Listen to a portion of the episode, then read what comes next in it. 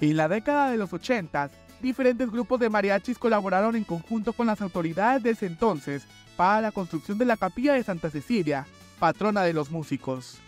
Esta iglesia fue construida por manos de muchas personas que el día de hoy no están aquí.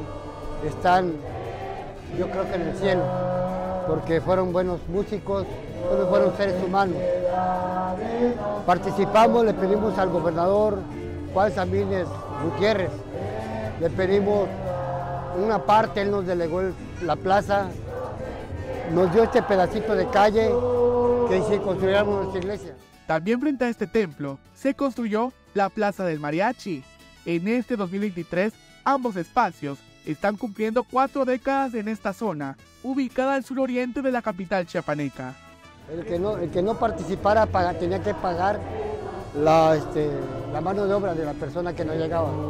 Porque el sindicato nos íbamos turnando a quien teníamos albañiles y personas que estaban a cargo de la obra.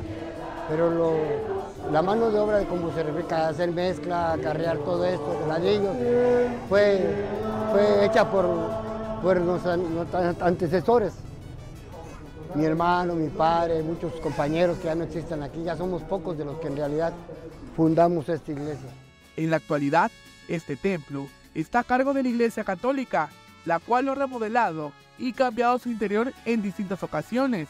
Esto sin cambiar la esencia de lo que los músicos pensaron para su santa patrona, Santa Cecilia. Nosotros la construimos y ya después el clero se quedó con ella porque es la ley o, ellos lo que hacen, ¿no? Ellas son ellos que la han hecho. Ya la han modificado ellos. Pero la primera piedra fue de parte de nosotros.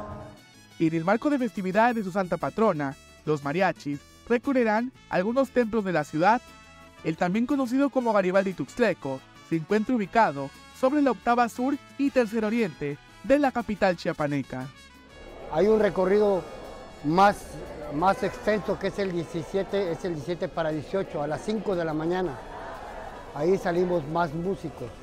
Ahí salimos casi la mayoría a recorrer todas las iglesias, desde aquí, San Antonio, San Francisco, la que está aquí en octava, la del Cerrito, todas las iglesias de Guadalupe, todas San Marcos, todos venimos, damos la vuelta.